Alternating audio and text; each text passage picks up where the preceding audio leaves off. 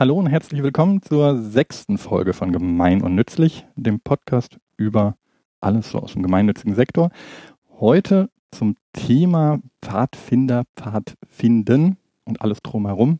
Wir bleiben also so ein bisschen beim Thema Jugendorganisation und ich habe heute Peter Schäffler hier zu Gast, der unter anderem äh, in der VCP Bundesleitung Verband christlicher Pfadfinderinnen und Pfadfinder Ah, oh, also die ohne Binnen-I, da kommen wir nachher noch zu, dass es ähm, alles so ein bisschen äh, komplizierter ist in dem Bereich. Du bist äh, sonst im echten Leben Social Media Berater, Online-Strategist, äh, Social Media Pfadfinder.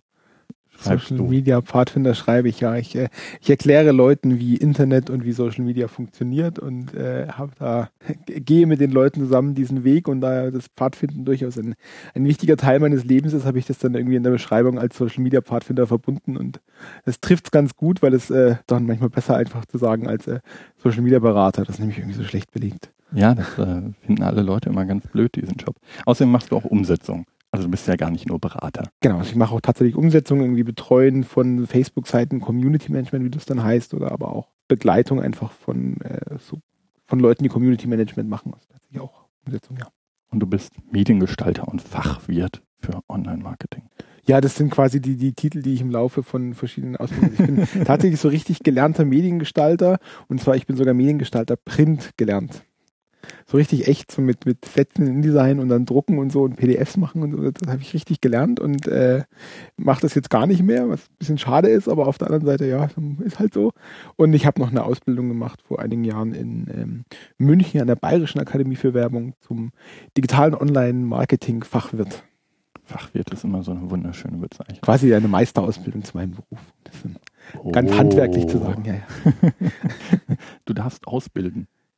Nein, ich habe keinen Ausbildungsschein. Also, ich bin okay. ja ein technischer Beruf und daher brauche ich einen extra Ausbildungsschein. Okay. Und habe ich nachgelesen, du fährst Cyclocrossrad. Cyclocrossrad, ja. Cyclo also ein, ein, Rennrad mit anständigen Reifen, sodass man auch mal durch den Wald fahren kann.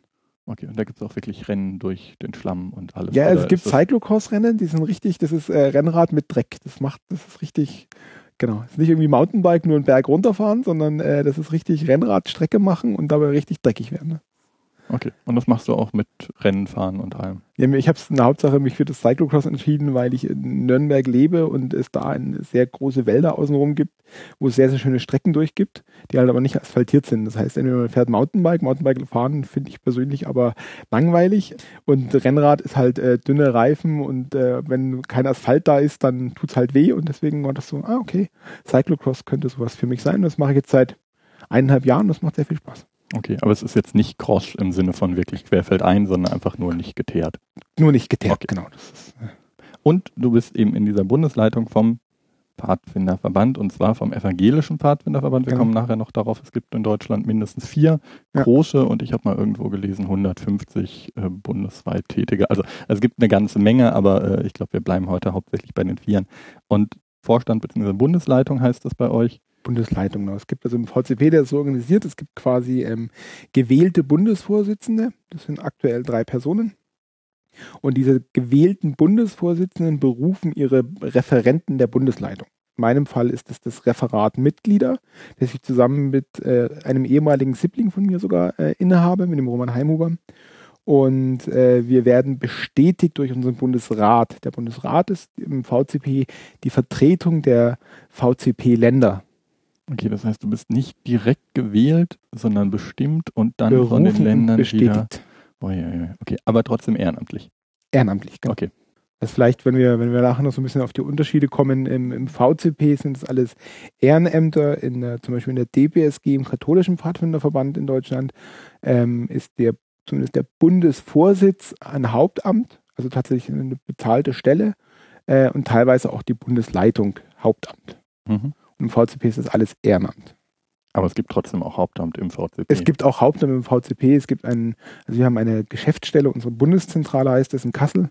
Da sind, oh, jetzt darf ich nichts Falsches sagen, ich, äh, so knapp 15 Personen äh, also irgendwas zwischen 10 und 15, die genaue Zahl äh, weiß ich jetzt gerade nicht. Ähm, die sind tatsächlich hauptamtlich. Da gibt es dann zum Beispiel einen Generalsekretär, der so die, die inhaltliche Leitung dieser Geschäftsstelle übernimmt und einen Geschäftsführer, der die, der die äh, ja, finanzielle oder betriebswirtschaftliche Leitung innehat, plus verschiedene ähm, hauptamtliche Referenten, die dann, also zum Beispiel eine Öffentlichkeitsarbeitsreferentin, die ist halt explizit für alles, was Kommunikation, Publikation, Pressearbeit, äh, den ganzen Bereich ähm, im VCP angeht und dann inhaltliche Bildungsreferenten, die quasi ähm, Schwerpunkt Prävention, Schwerpunkt Christliches, ähm, ja, ja, genau, also so okay. diese Bereiche dann nochmal extra abdenken mit Hauptamtlichkeit. Okay. Und du bist für Mitglieder zuständig Mitgliedergewinnung oder allgemein Mitglieder? Also ich meine, alles ist Mitglieder. Genau, alles ist Mitglieder. Das ist eigentlich so ein bisschen das, das Gute und das Schlechte an dem Referat. Also es gab bisher in den in früheren Bundesleitungen immer ein Referat Öffentlichkeitsarbeit, mhm. das sich aber auch ganz viel beschäftigt hat mit Themen wie, äh, wie ist unsere Mitgliederentwicklung und was natürlich die Kommunikation in so einem Verband auch ist, ist ganz oft eine Mitgliederkommunikation. Also wie bekommen wir die Inhalte des Verbandes oder den Mehrwert des Verbandes auch tatsächlich auf einer Ortsebene, also konkret zum Mitglied vor Ort. Okay, aber du bist jetzt nicht nur für Werbung zuständig in nee, dem Sinne. Genau. Und äh, du wirst nicht daran gemessen, wie viele Mitglieder nee, da sind. Nee, nee, Habt ihr steigende, sinkende Zahlen? Positiv stagnierende, würde ich es mal nennen. wir wünschen uns mehr Wachstum, aber äh, wir, wir äh, äh, werden auch nicht weniger und das ist schon mal sehr viel wert in einer, in einer aktuellen Zeit oder einer aktuellen Entwicklung auch in dem Bereich. Okay. So, Pfadfinder. Was sind denn Pfadfinder? Äh, Pfadfinder finden Pfade, nein, Pfadfinder ist eine Jugendorganisation erstmal. Genau, Pfadfinder ist eine Jugendorganisation. Die machen was? Die finden Pfade, nein. Ähm, also vielleicht den Pfadfinder muss man ein bisschen geschichtlich erklären. Äh, die Geschichte der Pfadfinder begann äh, vor 100 Jahren vor 2000, also 1907 ist das offizielle Gründungsjahr der Pfadfinder. Da fand auf Brownsea Island, das ist eine kleine äh, Insel in, bei London, das erste Pfadfinderlager statt. Das hat ein, Aus, äh, ein General AD der britischen Armee ähm, veranstaltet, äh, äh Lord Robert Baden-Powell. Ähm, und der hat. In, Kennen den alle? Pfadfinder? Den kennen alle Pfadfinder. Das okay. ist definitiv, das ist so der Gründervater des, des Pfadfindertums. Den BP, kurz gesagt, den kennt man. Das ist Pfadfindergrundwissen, definitiv. Äh, auf den können sich auch alle einigen. Das ist, äh, das ist, da gibt es keine Diskussion. Obwohl es ein Brite ist. Das ist dann äh, im, im, geschichtlichen Kontext nochmal der äh, unter Umständen ein bisschen der schwierigere Teil, aber so inzwischen tatsächlich das, das BP und so äh, gemeinsamer Ideen von BP, äh, die waren auch tatsächlich so gut, dass die über alle äh, Sprach-, Kultur-, Ländergrenzen, das ist schon, schon bei einem Kern von Pfadfinden. Pfadfinden ist die größte Jugendorganisation, die es gibt, die auch tatsächlich in fast allen Ländern der Erde äh, präsent ist. Es gibt wenige Ausnahmen wie China, Nordkorea und Andorra. Ähm, in denen gibt es keine Pfadfinder. Ist Andorra äh, auch kommunistisch? die, in, in, der Kette könnte man das meinen, aber anscheinend gibt es einfach nicht genu äh, genug äh, Kinder- und Jugendarbeit, dass es sich da lohnt, einen eigenen Pfadfinderverband zu machen. Äh, das ist jetzt meine Vermutung. Ich gehe aber nicht davon aus, auch wenn ich, ich glaube, es ist eine Monarchie. Äh, vielleicht hat der König auch einfach keinen Bock auf Pfadfinder gehabt oder so. Okay. Ist Andorra eine Monarchie? Ich Müsste man recherchieren. Ich glaube nicht, aber. ja. Also es ist auf jeden Fall eines der wenigen, eines, das einzige europäische Land, in dem es keine Pfadfinder gibt. Also selbst Monaco und. Äh, genau, gibt es überall Pfadfinder. Arbeit in ganz unterschiedliche Ausprägungen. Es gibt, äh, jetzt machen wir vielleicht den Teil äh, vorneweg, bevor wir wieder auf die Geschichte kommen. Es gibt. Äh, Eigentlich wollte ich ja noch wissen, was es ist, aber Achso, was okay, es ist, nee, genau, wir nee. bleiben beim weltweit und dann wir, ich genau. auf alles. Aber das zurück. weltweit ist, wie gesagt, das ist tatsächlich eigentlich der, ein, ein ganz wichtiger Punkt bei der Pfadfinderei, dass in diesen Grundideen, ähm, die, die Pete damals formuliert hat, nämlich ähm, äh, grundsätzlich war er, das war das Revolutionäre damals, äh, er hat gesagt, Kinder und Jugendliche sind in der Lage, ähm, selbstbestimmt zu handeln. Und das war äh, für in der damaligen Zeit, so im, im äh, beginnenden 20. Jahrhundert oder ausgehenden 19. Jahrhundert, eine revolutionäre Ansicht. Und ähm, das ist das, was auch tatsächlich äh, Pfadfinder auf der ganzen Welt in, in allen Ausprägungen ähm, zu eigen haben. Also es gibt Länder, da ist Pfadfinden die Staatsjugend sozusagen, ganz mhm. offiziell. Äh, ich glaube, Indonesien äh, ist so das größte Beispiel. Da ist es einfach äh, die Staatsjugend. Das ist so die Jugendorganisation ähm, des, des, äh, der dortigen Regierung und man geht da einfach zu Pfadfindern. Man ist dann dort einfach dort. Ähm, was aber ein Teil des Pfadfindens da ausmacht, ist, dass die, äh, äh, also dass da nicht äh, Erwachsene sitzen und vor den Kindern sagen, ihr macht jetzt das und das, sondern dass die Kinder dazu oder Jugendlichen dazu angehalten werden, selbstbestimmt da auch Gruppenarbeit zu machen, selbstbestimmt auch Programm zu gestalten und äh, da ähm, quasi ihr Pfadfinderleben zu gestalten. Okay. Das war ja historisch gesehen dann auch wirklich so die Zeit, in der sich auch die anderen Jugendverbände äh, zum Teil gegründet haben und wo überhaupt äh, wahrscheinlich auch Jugend erst als Lebensphase überhaupt ja. auftrat. Also dass es eben mehr als Kindheit und dann Arbeitswelt gibt, sondern dass es da noch so eine Erweckungsphase, eine äh, Findungsphase, Findungsphase genau, Selbstgestaltungsphase genau. überhaupt gibt. Also weil auch die anderen genau. äh, Jugendverbände kommen ja so ein bisschen aus dem Anfang des Jahrhunderts zumindest, wahrscheinlich dann eher noch ein ja. paar Jährchen später mit der Wanderjugend und der Sportjugend genau. und was weiß ich was Jugenden.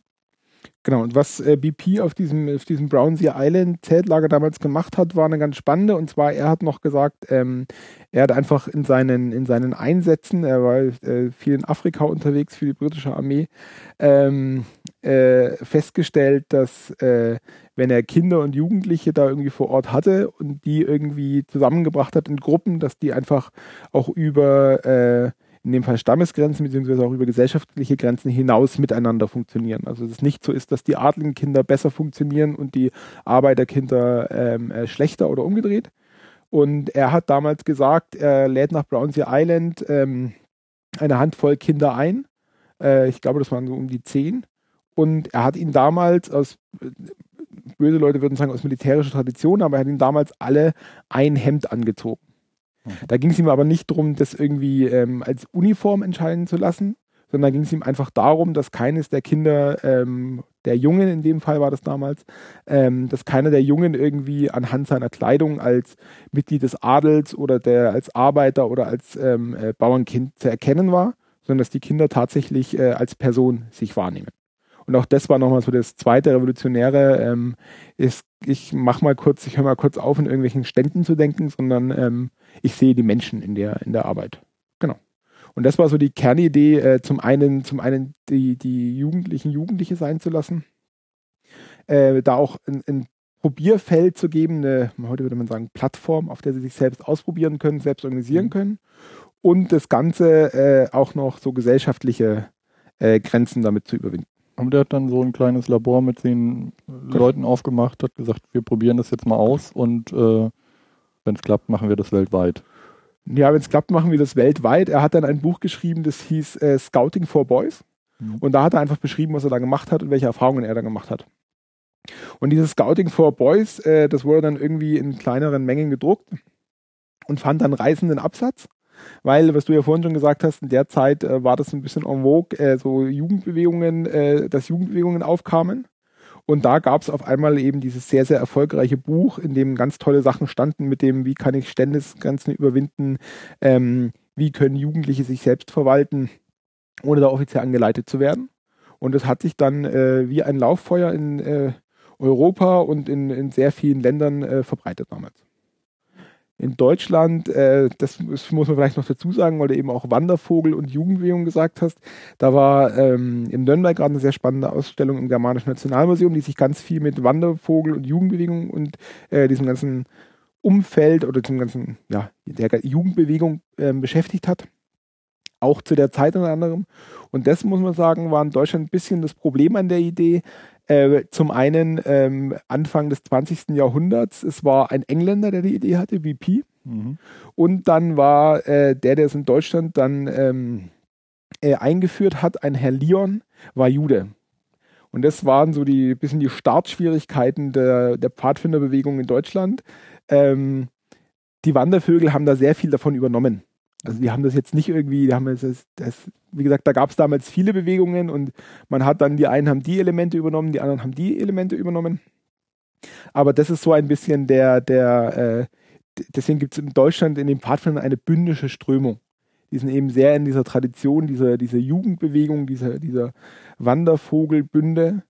Und äh, in anderen Ländern, zum Beispiel in Italien, hat das äh, Pfadfindertum nach der jetzt übertrieben, aber nach der reinen Lehre, also nach dem Scouting for Boys von BP, äh, sofort sehr großen Anklang gefunden und auch in anderen europäischen Ländern ist damals schon sehr, sehr groß und erfolgreich gewesen.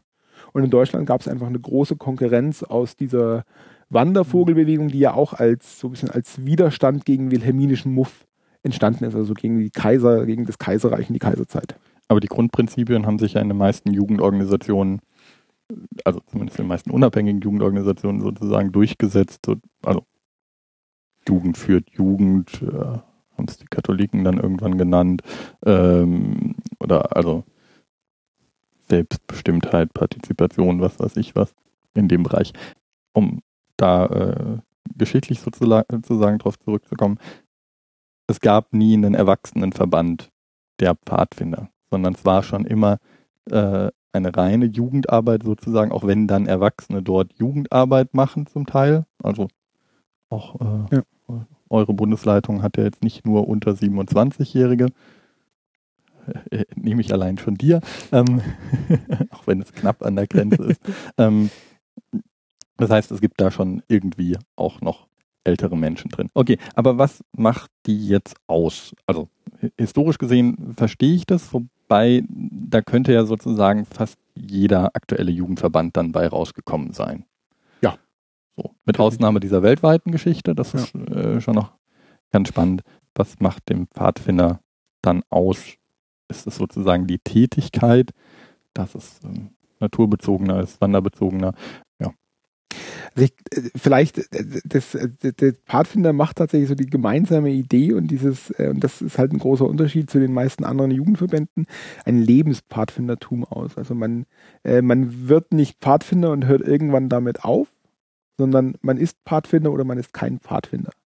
Und das ist so ein bisschen der, der, der, der Kern der ganzen Pfadfinderei. Also wer da einmal, wen es einmal gepackt hat, ähm, der ist halt Pfadfinder. Und äh, du hast ja vorhin schon mal äh, kurz gesagt, es gibt irgendwie vier große Verbände. Also mhm. ist, da macht es nicht die Größe aus, sondern es sind die, die praktisch in den, in den Ringen der deutschen Pfadfinder und Pfadfinderinnen zusammengeschlossen sind. Das sind so quasi die offiziellen Pfadfinderverbände.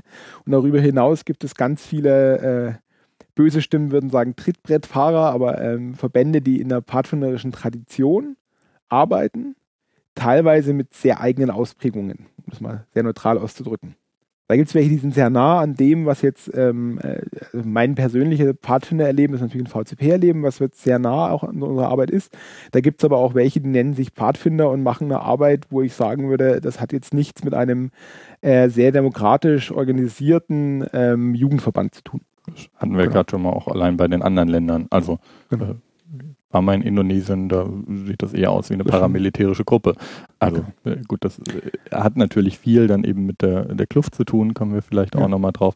Aber das, wenn da dann eben eine Gruppe gleich uniformierter Jugendlicher irgendwo langläuft, ähm, dann, dann äh, kommt das ja. Kann das von außen schon nochmal anders aussehen, als so. es gemeint ist. Also vielleicht jetzt, ähm, wir hatten vorhin die großen kommunistischen Staaten haben keine Pfadfinder. Ich glaube, in der DDR gab es auch keine Pfadfinder, ja. zumindest keine offiziell anerkannten. Aber es gibt ja dann durchaus äh, Überschneidungen, zumindest in dem, was die Arbeit macht, auch zu den kommunistischen Jugendverbänden. Also weniger in dem äh, demokratischen äh, Grundverständnis und vielleicht auch nicht in dem selbstgeführten, aber viele der Tätigkeiten dann, die eine FDJ gemacht hat, die, ich kenne es aus dem Ostblock auch noch, so ein paar Pfadfinderverbände, die ja auch sehr, sehr stark sind, auch jetzt gerade in den ehemaligen ähm, Ostblockstaaten, die ja eine sehr ähnliche Arbeit hatten zumindest Camps, zumindest ja, Wobei das sind natürlich, das sind natürlich Elemente, da haben zum Beispiel auch die Wandervögel, die immer mhm. eine, eine, bewusste, unter, sich bewusst von dem, von dem Pfadfinder, von dem Scoutismus unterschieden haben oder abgegrenzt haben, die haben natürlich auch Zeltlager gemacht. Und das, was Pfadfinder in Deutschland zum Beispiel, was Pfadfinder in Deutschland ein ganz starkes Bild gibt, sind äh, die schwarzen Zelte, die Koten und die Jurten. Mhm. Und die stammen tatsächlich aus einer, aus diesem Wandervogel-Jugendbewegungsumfeld. Die haben Pfadfinder außerhalb von Deutschland, haben keine schwarzen Zelte. Ähm, die, die amerikanischen Zelte sehen aus wie Rotkreuzzelte. Genau, das sind Rotkreuzzelte. Die Schweizer haben sehr häufig ähm, Armeeplanen, weil die Schweizer Pfadfinder eine sehr große Nähe zum, äh, also die, die Schweiz ist halt anders umgehen mit, äh, mit Militär als wir. Ähm, der, die Schweizer beziehen ihre Zelte oder haben ihre Zelte bisher immer komplett aus alten Armeebeständen bezogen. Äh, die Österreicher haben mit einem österreichischen Zelthersteller eine Kooperation. Das heißt, die haben jetzt alle sehr schöne äh, äh, klassische Tunnelzelte und die deutschen Pfadfinderzelte sind immer, daran erkennt man die Deutschen immer, sind immer diese ähm, schwarzen Baumwollplanen. Ähm, das ist eben ein festes System, ähm, das es wie gesagt nur in Deutschland gibt und das, die kleinen sind die Koten und die bisschen größeren oder deutlich größeren sind dann Jurten und das ist auch so ein System, wo man dann irgendwie endlos große Bauten draus machen kann.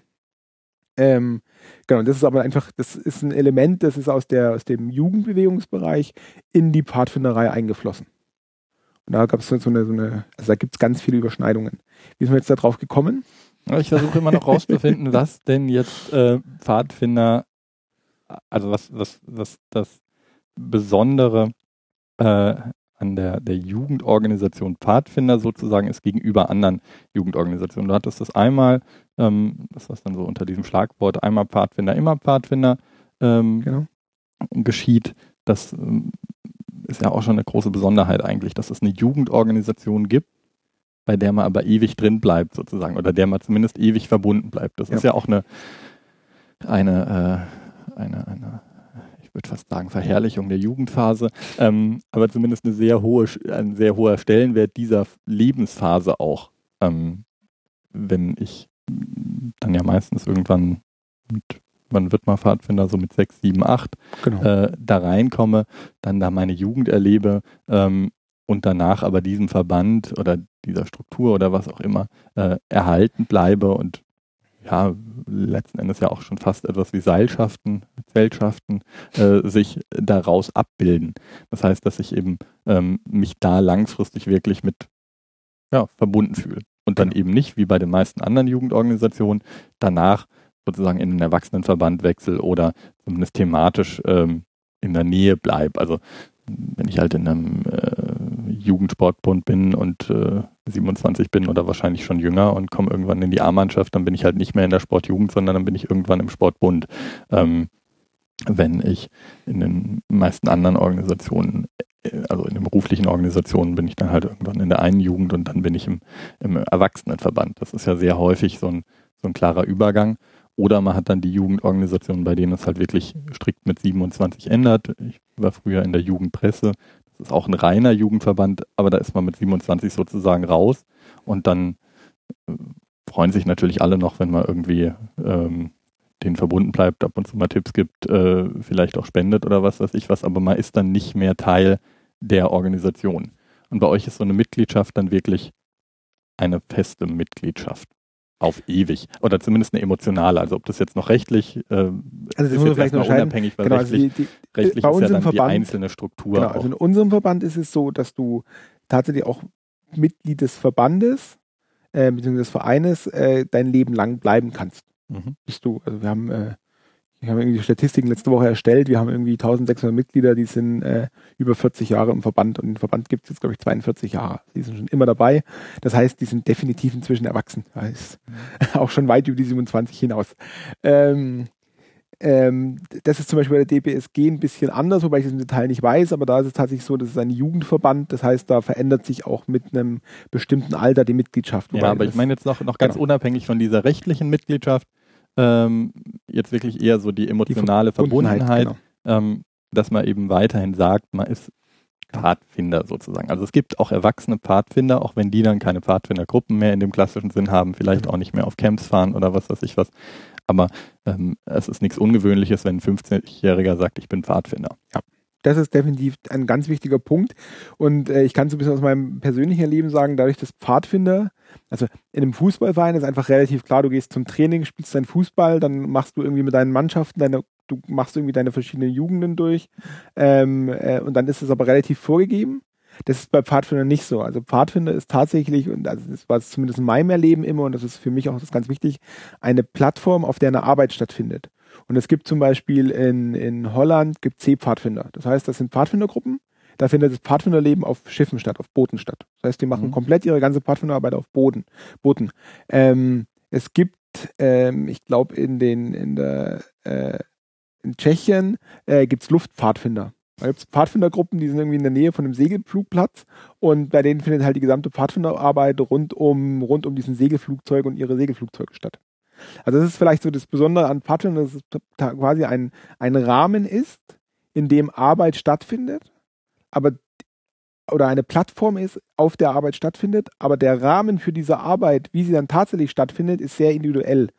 das ist vielleicht auch das Besondere, warum so Sachen wie, wie eine sehr bündische Strömung, die jetzt aus dieser Wandervogelbewegung kommt, wo die Fahrt, also das Element, tatsächlich rauszugehen in den Wald, da irgendwie zwei oder drei Tage in der Natur zu sein, in der kleinen Gruppe zu sein, zu zelten, sich auch ein bisschen selbst überlassen zu sein, irgendwie sich auch selbst versorgen zu müssen, ähm, überhaupt kein Problem ist, aber trotzdem auf der gleichen Plattform sowas wie ein Weltpfadfindertreffen stattfinden kann wo das letzte in Schweden irgendwie mit 45.000 Teilnehmern war und das nächste 2015 in Japan ist, wo auch irgendwie wieder 50.000 Leute erwartet werden.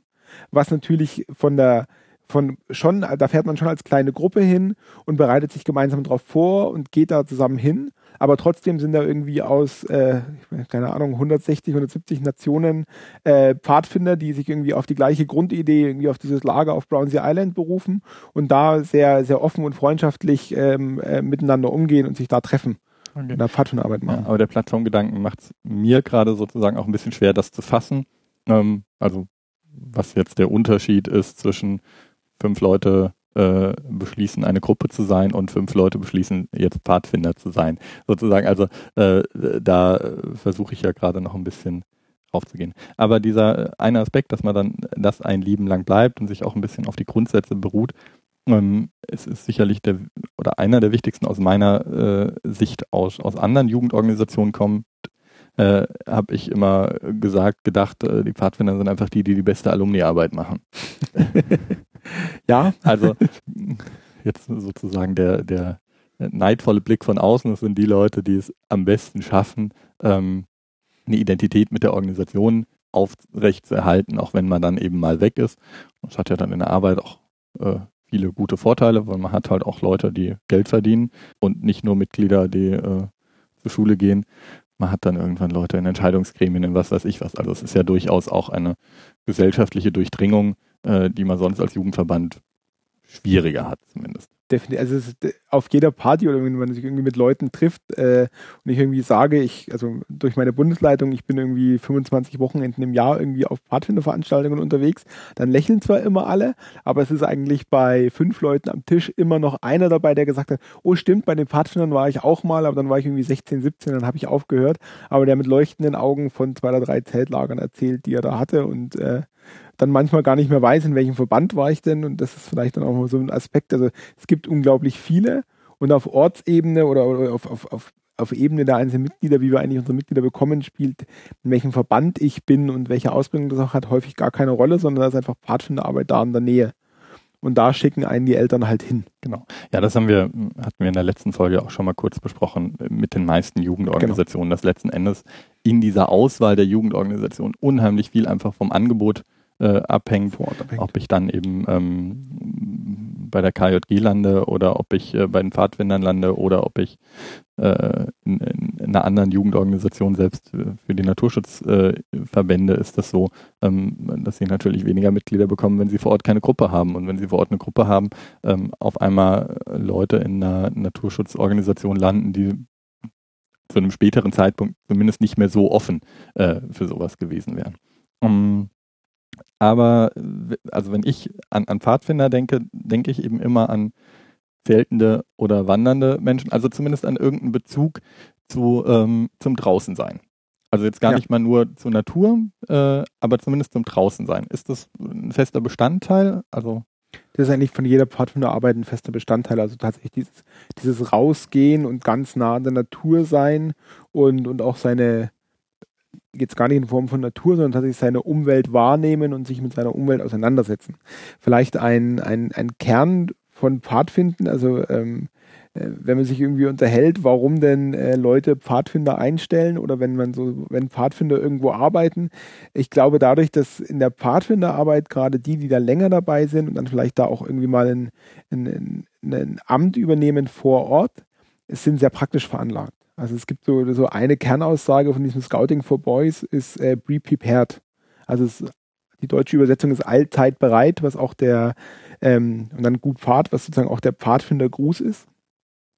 Und dieses allzeit bereit drückt sich ja immer in so diesem, in diesem ähm, äh, Pfadfinder-Taschenmesser aus. Also mhm. irgendwie, äh, wenn man einen Pfadfinder darstellt, dann haben die irgendwie den, äh, häufig den Hut auf, den Rucksack, den Stock dabei und dann irgendwo im, im Hosensack ein, ein Taschenmesser Und das ist so ein, äh, jetzt vielleicht nicht das Messer in der Tasche, aber so dieses, dieses vorbereitet sein auf alle Eventualitäten. Also wenn man irgendwo jemanden hat, wenn man ein Stück Schnur braucht, der aus der Hosentasche ein Stück Schnur zieht, dann ist die Wahrscheinlichkeit groß, dass es ein Pfadfinder ist. Also sehr praktisch veranlagte Menschen, die durchaus ähm, in der Lage auch sind, sich auf Sachen einzustellen. Und das ist, glaube ich, ein Punkt, der durch dieses, durch dieses Draußensein und die, mit der Umwelt und den Umweltbedingungen, die man halt auf einem Hike hat. Wenn es da halt regnet, dann regnet es da halt. Gut, dann muss man halt damit irgendwie umgehen. Raus kommt man aus der Nummer nicht. Das ist, glaube ich, nochmal ein ganz wichtiger Punkt, der die Pfadfinderarbeit ausmacht und den auch ähm, bei allen unterschiedlichen Ausprägungen so eine große Gemeinsamkeit von allen Pfadfindern ist. Also, der Pfadfinder ist der MacGyver unter den Jugendorganisationen. Das ist ein, ein sehr schöner Begriff, ja, der MacGyver unter den Jugendorganisationen. Das trifft es aber tatsächlich ganz Oder gut. Oder das Schweizer Taschenmesser der Jugendorganisation. Ähm. Auch das, auch das. Wobei der MacGyver gefällt mir besser. ähm, ja, das hat ja äh, in, in manchen Bereichen dann äh, schon fast was mit, mit einer Form von Hacking zu tun, also mit einer Form, äh, sich eben da seinen Weg äh, zu bauen. Also genau. mein, mein persönliches Pfadfinder-Erlebnis, ich bin auf einem Bauernhof groß geworden, so mitten im Nirgendwo. Da kam einmal im Jahr eine Pfadfindergruppe, ich weiß auch gar nicht mehr von welchem Verband, ähm, die bei uns unten auf der Wiese ihr Camp gemacht haben und die äh, eben jetzt gar nicht so, ähm, so, den klaren Naturschutzgedanken hatten, wie jetzt zum Beispiel die Naturschutzjugend, in der ich dann irgendwann war, im Sinne von, wir müssen hier jetzt irgendwie äh, Flüsse renaturieren, wir müssen hier was machen, wir müssen hier was machen, die es aber eben geschafft haben, ähm, hinzukommen, eine Feuerstelle auszuheben, die Grasnarbe aufzubewahren, äh, da eine Woche Camp zu machen und äh, als einzige Zelter, äh, Camper die ich jemals kennengelernt habe, den Ort wirklich so verlassen haben, wie sie ihn vorgefunden haben. Und das heißt dann äh, bis eben hin zur Feuerstelle, die sie wieder mit der gleichen Grasnarbe zugemacht haben. Zumindest in meinem Stamm, und das ist eigentlich auch so üblich bei Pfadfindern, gibt es ein Ritual, dass man als Pfadfinder oder als ähm, aufgenommen wird. Das heißt, mhm. ein, also ein ähm, also in meinem Verband gab es früher eine Kinderstufe, die hatten ein rotes Halstuch und eine dann Pfadfinderstufe, die hatten ein blaues Halstuch. Inzwischen gibt es mehr Halstuchfarben, aber ich bin quasi noch mit dem blauen Halstuch aufgenommen worden. Das war die Pfadfinderaufnahme. Und im Zuge dieser Aufnahme gibt es einen äh, BPs letzten Brief. Also der hat sich dann, äh, meine, die Pfadfinder erst auf die Idee oder die, die Pfadfinder ausformuliert, das Buch Scouting for Boys ausformuliert, hat er erst als er quasi im Ruhestand war. Und er hat dann den Rest seines Lebens noch ähm, dazu genutzt, um tatsächlich auch diese Idee weiterzutragen und da Organisationen aufzubauen. Und es gibt einen äh, letzten Brief von BP.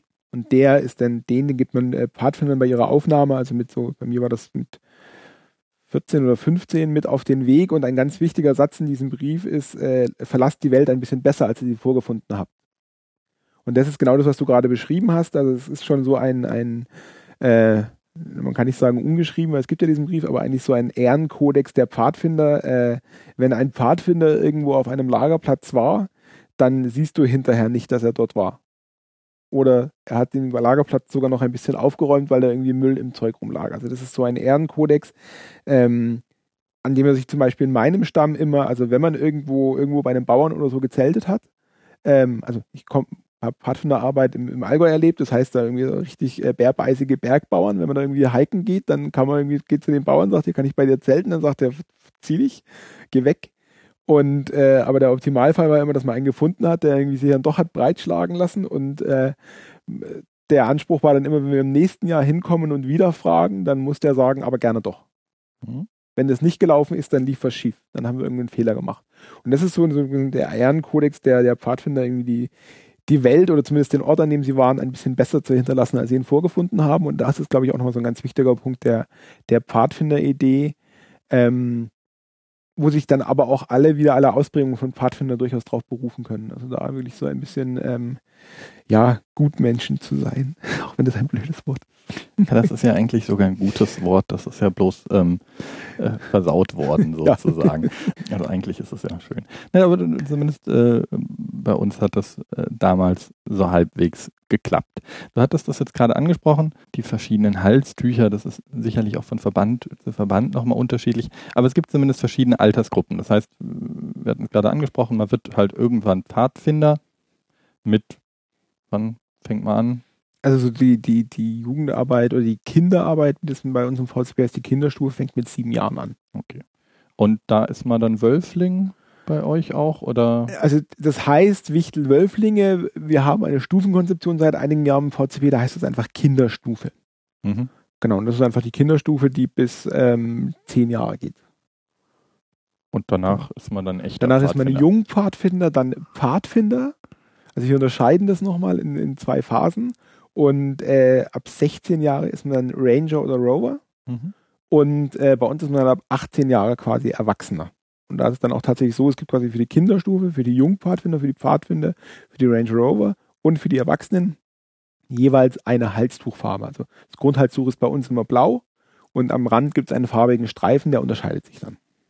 Okay. Aber das sind auch so die, also jetzt dann die vier Gruppen, Wölflinge, wie auch immer die Kindergruppe genau. heißt, Pfadfinder als Hauptgruppe, Rover, die dann schon die sind mit Range Verantwortung, Rover, genau, ja. die, die wahrscheinlich auch schon teilweise Gruppen leiten und genau. so. Ähm, und dann die Erwachsenen, die genau. ich jetzt mal als Alumni bezeichnen würde. Ähm, und das äh, gibt es auch schon in der Kernpfadfinder-Idee sozusagen oder äh, oder gibt es das zumindest weltweit oder ist das eine deutsche das gibt's Aufteilung? Eigentlich, das gibt es eigentlich weltweit und das ist so ein Punkt, was nochmal vielleicht den, den, die Besonderheit von Pfadfinden ausmacht, nämlich ähm, das Pfadfinden so ähm, die Arbeit geht mit dem Erlebnishorizont der Mitglieder mit. Das hört sich jetzt ein bisschen abgefahren ah, theoretisch an. Mit dem Erlebnishorizont der Mitglieder. Also die Kinderstufe, die Kinderstufe, mhm. ähm, auch so ist in unserer Stufenkonzeption geschrieben, aber das haben sie auch eigentlich zumindest die deutschen Pfadfinderverbände sehr ähnlich und eigentlich auch alle weltweiten, die ich kenne. In der Kinderstufe findet die Arbeit in der kleinen Gruppe statt. Das heißt, der Erlebnishorizont der Kinder ist irgendwie so die kleine Gruppe und man geht dann ab und zu mal in den Stamm raus. Also die, die Erweiterung ist dann quasi, also viele Gruppen vor Ort sind ein Stamm Mhm. Die Arbeit findet in der Gruppe statt. Also auch die Gruppe macht eine Übernachtungswochenende irgendwo als Gruppe, aber macht auch schon Programmangebote vom Stamm mit. Also geht irgendwie vielleicht mal auf eine Stammeshütte mit. Der Stamm ist sozusagen der Ortsverband. Der Ortsverband, genau. Mhm. Ähm, in der Pfadfinderstufe wird es dann ein bisschen größer. Da geht man dann auf einen, also zumindest im VCP ist es organisiert, man hat praktisch einen Stamm, mhm. dann hat man eine Region, also mein Stamm war Sonthofen, meine Region war dann das Allgäu, dann gibt es ein VCP-Land, das ist Bayern, und dann gibt es eben den VCP als Bundesverband, der im Ring organisiert ist, wobei das ist dann eher eine organisatorische Sache. Und über dem deutschen Verband gibt es dann ähm, den Weltverband. Und das ist dann so, also in der Kinderstufe ich, mache ich quasi die, das als Gruppe und da ist mein Stamm so meine Grenze. In der Pfadfinderstufe bewegt sich dann langsam vom Stamm auf Region und Land. Dann nehme ich dann auch an Landeslagern teil oder eben auch an einem Bundeslager. Also da nehme ich dann so den Verband in seiner Größe wahr mit 16, also dieses 16, diese Range Rover, da werde ich dann selbstbestimmter. Also da ist dann schon noch die Gruppe, was sehr wichtig ist, die mir Halt gibt. Aber da geht dann die Gruppe selbstständig auf Fahrt. Schon noch unter einer Anleitung und so weiter, aber sie wird selbstständiger und organisiert auch ihr Programm selbstständiger. Und als Erwachsener bin ich dann normalerweise, ähm, entweder ich gestalte mein Programm komplett selber oder ich bin tatsächlich Mitarbeiter, der für ähm, Range Rover, für Pfadfinder oder auch eben für die Kinderstufe bei Kindern schon wieder Gruppenleiter ist, mhm. aber für die anderen sozusagen die Rahmenbedingungen gestaltet, in denen diese Arbeit dann selbstständig stattfindet. Okay. Und was ist die größte, größte Stufe? Stufe? Also sind die meisten Pfadfinder sozusagen Wölflinge und dann springen ein paar ab und dann springen ein paar ab und dann springen ein paar ab? Oder also wo sind sozusagen die meisten Leute, weil ich also, vermute mal, ihr habt wie jede andere Jugendorganisation irgendwann in der Pubertät äh, den Bruch, den Bruch weniger Leute. Also ist das so kurz vor der Pubertät, dass die meisten Leute einer Altersgruppe zumindest da sind oder? Also typischerweise ähm, aus, der, aus meiner persönlichen Stammesarbeit war es so, dass immer die Kinderstufe die größte war, mhm. weil man fängt, also man bleibt auch normalerweise bei diesen Gruppen von Anfang bis Ende dabei. Also die Gruppe bleibt von der Kinderstufe bis sie dann erwachsen sind zusammen mhm. in einem Stamm. Bei uns war es immer so, die Kinderstufe war die größte. Wenn die blöd sind. Ja, dann. Ist gut, wenn die gut sind. Ne? Genau. Ja. Ne? Meistens bleibt dann eine Gruppe übrig, die sich mögen. Das ist einfach so der, der, der Lauf der Zeit. Das ist halt einfach, wie Gruppen funktionieren. Mhm. Ähm, aber die Kinderstufe ist immer die größte und dann wird es langsam immer spitzer. Also am Schluss, die, die dann tatsächlich als Mitarbeiter, als erwachsene Mitarbeiter übrig bleiben, ist dann von den, äh, keine Ahnung, 15 oder 20, die man an der Kinderstufe angefangen haben, schon ein sehr kleiner Teil. Klar. Das bringt aber das mit sich irgendwie Wegzug und äh, Ausbildung und wie auch immer. Ähm, das ist auf Stammesebene so. Im, aus Sicht eines Bundesleitungsmitglieds für Mitglieder ist bei uns die größte Stufe tatsächlich die Pfadfinderstufe. Das liegt aber einfach daran, dass häufig bei uns die ähm, Mitglieder erst angemeldet werden, wenn eben die, die Teilnahme an dem Programm auf Landes- oder Bundesebene stattfindet. Also wenn der Erlebnishorizont sich auf die Ebene erweitert, um das Bild von vorhin nochmal zu verwenden, Mhm. dann ähm, wären sie tatsächlich ähm, angemeldet im Bundesverband. Okay, gut, aber äh, das Erstere ist ja das, Das Interessantere ja. sozusagen. Woher kommt der Begriff Pfadfinden? Also warum Pfadfinder? Das ist tatsächlich eine sehr gute Frage, auf die ich leider keine Antwort habe. Okay. Also, und, äh, also erstmal muss dieser BP, wie auch immer er hieß, äh, ja mal auf Scout gekommen sein. Also das, das Scouts ist einfach ein militärischer Begriff. Das ist, das ist relativ einfach zu sagen. Das, das sind die Späher sozusagen. Das sind die Späher, genau. Und die, die, also diese Beobachtung, dass Kinder und Jugendliche in kleinen, selbstorganisierten Gruppen sehr gut funktionieren, die hat er während der Burenkriege gemacht in, äh, im heutigen Südafrika. Und äh, da hat er eben, ähm, äh, ich, das nur- wie kriege ich das im Detail hin, da hat er eben Kinder und Jugendliche, ähm, das, oder Jungs in dem Fall, äh, damals eingesetzt für so nicht militärische Tätigkeiten, also Nachrichtenübermittlung oder, oder ähnliches und hat eben festgestellt, wenn er die äh, wie Soldaten behandelt, dann funktionieren die so lala. Wenn er die aber tatsächlich in kleine Gruppen zusammenfasst, ähm, die sich auch mehr oder weniger demokratisch äh, einen Sprecher wählen können und dann sich da auch ein bisschen selber organisieren können und mit denen einfach sagt, okay, das ist eure Aufgabe, bitte versucht die zu erledigen, hat er festgestellt, dass das funktioniert hat. Und daraus ist dann die Idee gekommen, naja, vielleicht muss ich tatsächlich ähm, äh, Jugendliche da anders behandeln als irgendwie Erwachsene, die irgendwie militärisch gedrillt wurden.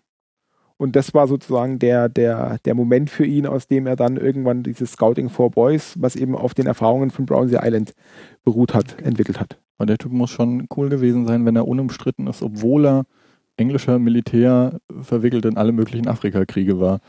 Da würden mir jetzt ganz schön viele Ansatzpunkte einfallen, warum der nicht unumstritten ist. Man würde jetzt, man würde jetzt sagen, Kind seiner Zeit. Aber er hat schon, also anscheinend, wie gesagt, die Sachen, die er dann aus diesen Erfahrungen entwickelt hat, waren ja dann durchaus revolutionäre. Also, Saulus zum Paulus-Wandlung vielleicht. Okay. Was machen die Pfadfinder jetzt? Also ich weiß, das ist wieder überall unterschiedlich, deshalb gerne einfach nochmal bei euch äh, vor Ort, also auf dein, äh, deinen Stamm bezogen sozusagen. Also wenn ich meine Tochter jetzt irgendwann zu den Pfadfindern schicken würde, was machen die da vor Ort? Wobei da mir jetzt gerade nochmal die eine kleine Zwischenfrage einfällt. Scouting for Boys, äh, das war von Anfang an sozusagen erstmal ein Jungsverband. Dann äh, haben sie irgendwann nochmal einen Frauenverband äh, dazu gegründet. Zumindest auf Weltebene ist das nach wie vor eine komplett getrennte Ebene, wenn ich das richtig sehe. Ja.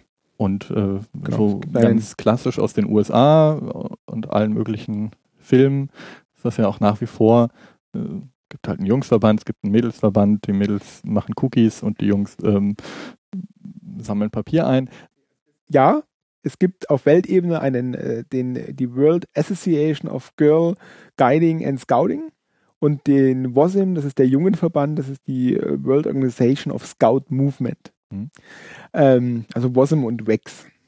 Genau, das sind die drei beiden Weltverbände nach Männlein und Weiblein getrennt und äh, der VCP ist in beiden Ringen in Deutschland, weil, Mhm. also, also so ein bisschen Ja, vom- äh, ich, ich will jetzt eher auf die regionale Ebene. Also wenn, wenn ich Okay. meine Tochter wohin schicke, ist sie dann äh, nur mit Mädels zusammen oder ist die äh, in geteilten Gruppen oder wie sieht die Arbeit? Also die, dann von den vier aus? Pfadfinderverbänden in Deutschland sind drei Pfadfinderverbände äh, die drei größten gemischt Geschlecht. Es gibt noch einen katholischen Mädchenpfadfinderverband, die PSG, die Pfadfinderinnenschaft St. Georg. Genau, die St. Georg, da gibt es einen allgemeinen und einen Frauenverband, wenn ich das richtig.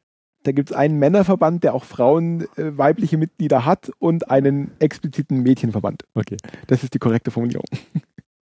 Aber äh, in den Gruppen jetzt bei euch ist das erstmal gemischt. Der komplett gemischt, genau. Da Okay. gibt's, äh, es gibt außer jetzt Einzelfälle, aber normalerweise sind Gruppen einfach äh, koedukativ, wie es so schön heißt, aus den 70ern. Ist wahrscheinlich auch erst seit den 70ern so. Äh, ja, also unser, unser evangelischer Verband, der VCP, besteht tatsächlich aus einem, einem EMP, der evangelischen Mädchenpfadfinderschaft. Und ähm, ähm, der, der CP, und jetzt müssen wir mal aufpassen, das verwechsel ich immer, äh, was äh, ein junger Verband war, genau. Okay. Die haben sich dann damals zusammengeschlossen, eben zu dem evangelischen Pfadfinderinnen- und Pfadfinderverband, der bewusst äh, beide Geschlechter in den Gruppen mischt. Okay, aber das heißt, wenn ich jetzt meine Tochter, na, jetzt noch nicht, aber irgendwann mal äh, zu den Pfadfindern schicken würde, bleiben wir mal allgemein, aber oder zu euch schicken würde, mit sieben oder so klassischerweise Sechs, sieben dann Jahren, genau. so im Bereich der Einschulung. Ja. Was machen die da dann? Was machen die dann? Ja, die machen erstmal äh, eine wöchentliche Gruppenstunde. Das ist ein Okay. ganz wichtiges Element von Pfadfinden, die wöchentliche Gruppenstunde. Wie fast machen- alle Jugendorganisationen. Genau. Sie machen das in einer festen Gruppe, die auch zusammenbleibt, also die Mhm. jetzt nicht irgendwie auf, auf Basis von Leistung oder so auseinandergenommen wird, wie unter Umständen im Fußball, wo dann halt irgendwie die Leute, die du halt hast, kommen halt irgendwie in die, in die entsprechende Mannschaft und sie bleiben tatsächlich als Gruppe zusammen. Und ähm, ja, sie werden dann in der, in der, ähm, in der Kinderstufe, wie gesagt, erstmal Zeug machen, das hauptsächlich, ähm, also bei uns gibt es eine Spieleidee, das Dschungelbuch. Ähm, das ist einfach die Spieleidee der Kinderstufe. Mhm. Ähm, die werden dann halt rund um diese Spieleidee verschiedenste Programmangebote machen.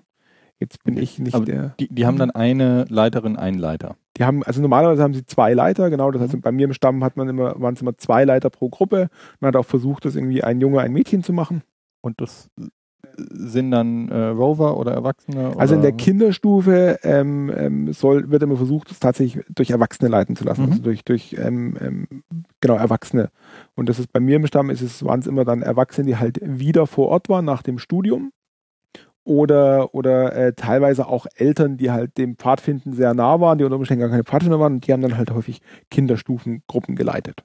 Okay. Und bei mir im Stamm war es dann so, dass es tatsächlich einen Wechsel gab, äh, wenn die eben äh, vier Jahre zusammen waren und die also neun bis zehn Jahre alt waren und dann in diesen Pfadfinderbereich kamen, also Jungpfadfinder heißt es in unserer Stufenkonzeption, dann fand bei uns auch immer noch mal ein Gruppenleiterwechsel statt. Aber die Gruppe bleibt gleich. Die Gruppe bleibt gleich, aber bei mir im Stamm war es dann häufig so, dann gab es eben diesen Gruppenleiterwechsel und die Gruppenleiter waren dann auch tatsächlich ähm, also 15 plus X.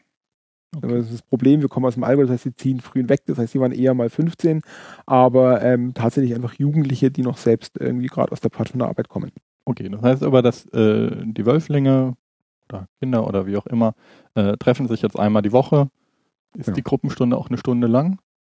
Bei uns war sie immer eineinhalb Stunden lang. Mhm. Das ist aber so in dem Bereich, genau. Es gibt, äh, es gibt zum Beispiel in Ostdeutschland einige Stämme, ähm, die, die sehr große Flächen haben, also wo Mhm. sie einfach sehr viele Kinder haben und ähm, wo sie es einfach zeitlich nicht schaffen, wöchentlich eine Gruppenstunde zu machen. Da findet dann alle zwei Wochen an einem kompletten Samstag die Pfadfinderarbeit in der Gruppe statt. Also solche, solche Ausprägungen gibt es auch, aber das typische Arbeit ist einmal die Woche, ein bis zwei Stunden eine Gruppenstunde. Und da hat man dann schon vorher geplant, heute machen wir das und das, heute. Im Idealfall ja. Aus der eigenen Gruppenleitertätigkeit ist es dann so, man hat bestimmte Sachen in petto und äh, man ist man froh, wenn die Kinder sechs Wochen mal es total toll finden, irgendwie äh, ein Spiel zu spielen und man einfach dieses Spiel rausholt und die Kinder einfach glücklich sind, wenn sie eineinhalb Stunden lang mit einem getobt haben.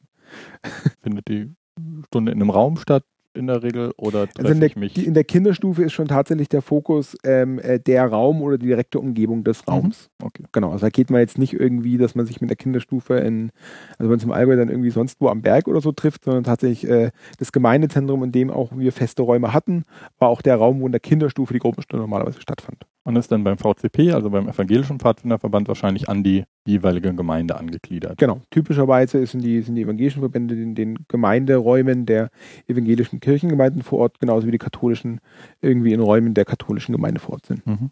Okay. Machen die außer den Gruppenstunden noch was? In der Kinderstufe, ja, also ein Element ist schon diese, diese Übernachtung. Bei in der Kinderstufe sind so typische Übernachtungen in äh, Verpflegungshäusern, meistens Selbstverpflegungshäuser, wo man dann einfach ein Wochenende lang oder mit einer Übernachtung typischerweise einfach was macht. Sich abends böse Geschichten erzählen und Genau, Gruselmärchen. Genau. Und vielleicht irgendwie noch eine Nachtwanderung machen oder irgendwie sowas. Und weil die Nachtwanderung in der Kinderstufe mit Siebenjährigen kann ja einfach nach Sonnenuntergang sein und irgendwie mit einer Fackel zweimal ums Haus laufen und das ist ja schon ein ziemlich großes Erlebnis. okay. Äh, dann werden die eben Pfadfinder, also erst Jungpfadfinder, dann Genau. echte Pfadfinder oder äh, Altpfadfinder oder wie auch immer. Und bleiben nach wie vor in der gleichen Gruppe, sind jetzt neun oder zehn. Typischerweise zehn, aber das ist ein bisschen fließender Übergang, Mhm. aber genau, so zehn Jahre ist so die Grenze. Und dann werden sie Jungpfadfinder und da ist es dann das, also da wird dann die Gruppenstunde an sich auch tatsächlich ähm, pfadfinderischer. Mhm. Ähm, zum einen die, die Highlights oder die besonderen Programmangebote sind die, dass man eben an einem Wochenende dann auch mal auf Fahrt geht oder auf Hike geht. Hike heißt in dem Fall tatsächlich ähm, Rucksack packen, alles, was ich brauche, nehme ich mit und ähm, äh, laufe dann los und übernachte irgendwo und fertig.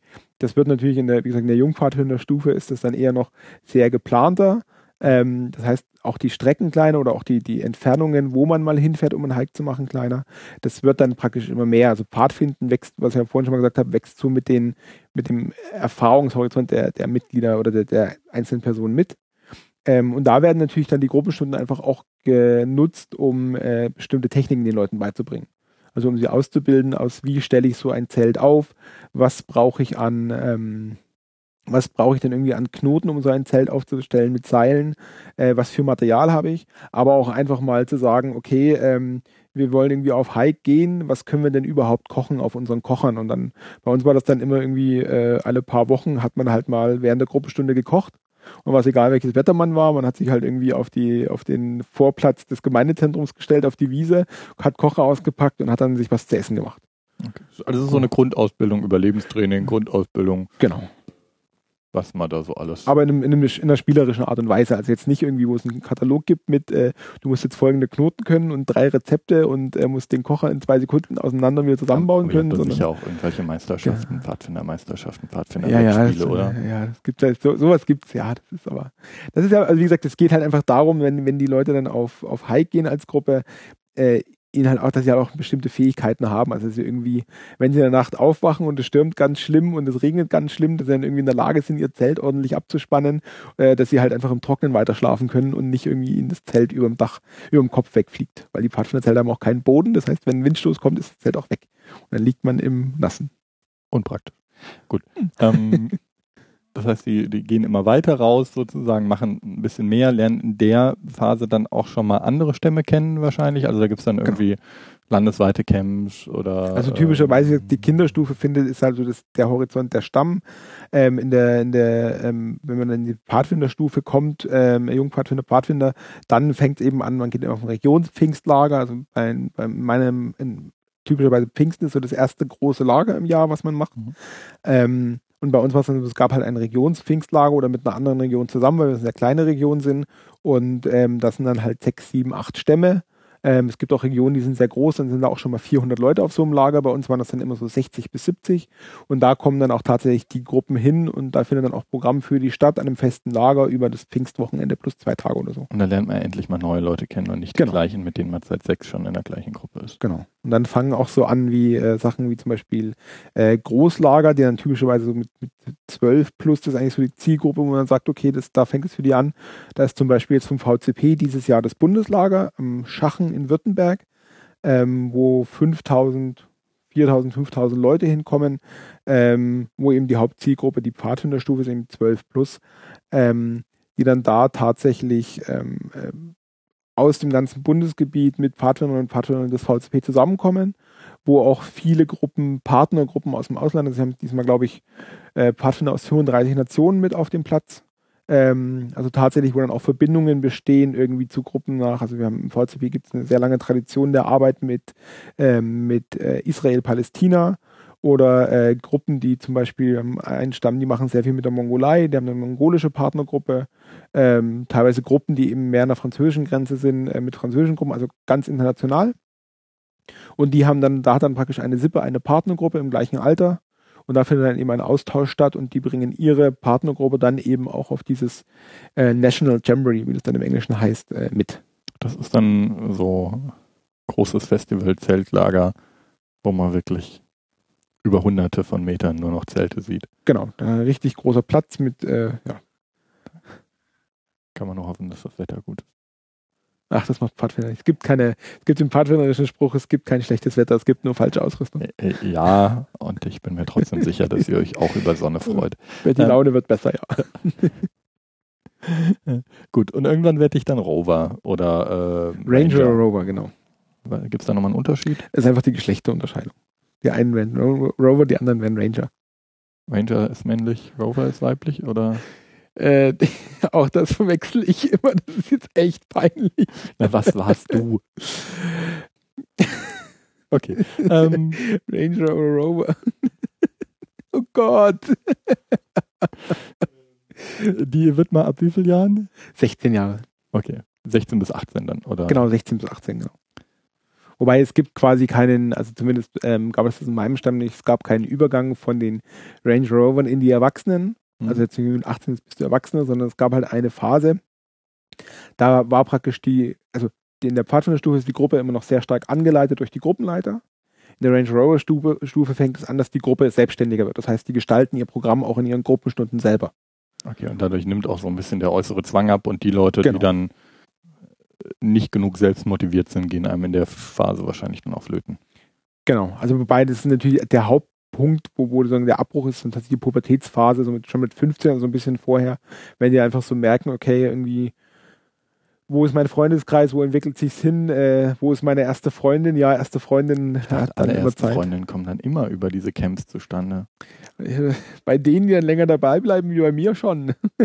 das ist, glaube ich, tatsächlich ein Punkt, wenn dann so die, die ersten Beziehungen anfangen, das ist, da verliert man einfach viele Leute, weil dann halt so, wie es halt in der, in der Jugendphase einfach ist, äh, sich ähm, Freundeskreise auch unter Umständen ändern oder verschieben. Ja. Oder halt genau dann immer Zeit haben, wenn die Pfadfindergruppenstunde ist. ne, Natürlich dann blöd. Aber es gibt schon viele Innerpfadfinderbeziehungen, vermute ich. Klar, weil äh, man trifft sich jede Woche, man trifft sich jede Woche mit Leuten, die man schon lange kennt. Man äh, äh, hat so ein bisschen den, den eigenen Horizont erweitert auf, da gibt es noch mehr, außer irgendwie die übliche Clique. Und da kommen dann schon viele Beziehungen raus. Ja. Irgendwann ist man halt erwachsen.